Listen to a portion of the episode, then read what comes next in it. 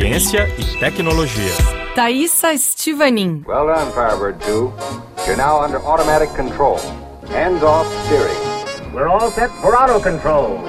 A produção em série dos chamados veículos autônomos que não precisam de motoristas deve começar em 2021 e com ela a revolução econômica urbana que vai transformar a vida nas cidades e em seus arredores. Startups multinacionais e gigantes da web como Google multiplicam as parcerias neste mercado automobilístico do futuro. A Alphabet, grupo de empresas que detém o Google, lançou em 2016 a companhia Waymo, especializada no desenvolvimento de equipamentos para veículos autônomos. Os carros são equipados com sensores e programas desenvolvidos para detectar pedestres, veículos e qualquer tipo de movimentação na área de circulação a uma distância que equivale equivale a quase dois campos de futebol.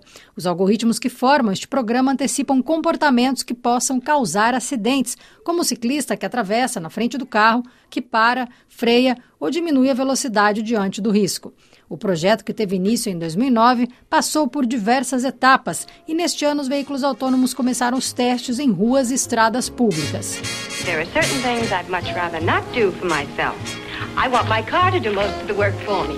And that's just what my new Ford with optional power assist does. Let me show you. Esta nova tecnologia, desenvolvida por diferentes empresas em diferentes níveis, terá um impacto em diversos setores públicos e privados, a começar pela indústria automobilística, cujos investimentos serão dirigidos principalmente aos softwares utilizados nos carros. As transportadoras também serão diretamente afetadas. Especialistas preveem rapidamente o aparecimento de caminhões sem motorista, que representa uma economia de centenas de bilhões de dólares anuais para as companhias. Adaptação das infraestruturas, fim do pedágio das autoescolas são apenas alguns dos exemplos do que essa revolução vai provocar. Além disso, cerca de 90% dos acidentes também são causados por erros humanos. Com a popularização do software dos carros e a queda dos preços, a tendência é que as seguradoras desapareçam.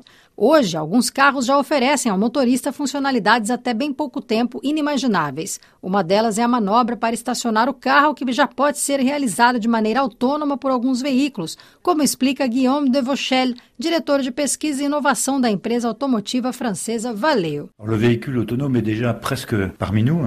veículo autônomo já está praticamente entre nós. As próximas funções que vão chegar ao mercado em 2020 são a condução autônoma nos engarrafamentos engarrafamentos, por exemplo, onde não há farol, pedestres ou ciclistas, e também nas estradas a 130 km por hora. Paradoxalmente, é mais viável, porque a estrada é perfeitamente sinalizada.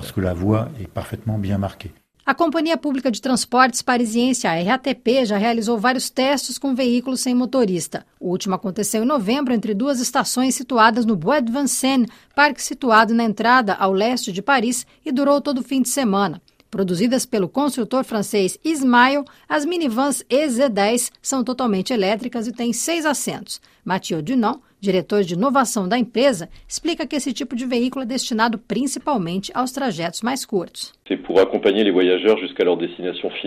Pode ser usado para acompanhar o passageiro até o destino final, quando, por exemplo, eles pegaram o metrô ou o RR, e graças às vans podemos conduzi-los até o trabalho ou até mesmo em casa.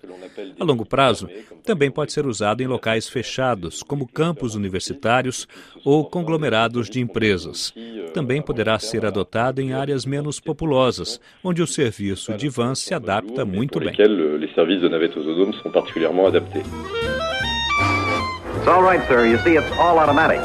No programa de hoje, nós ouvimos Guillaume Devauchel, diretor de pesquisa e inovação da empresa automotiva francesa Valeo, e Mathieu Dunant, diretor de inovação da RATP, Companhia Pública de Transportes Parisiense.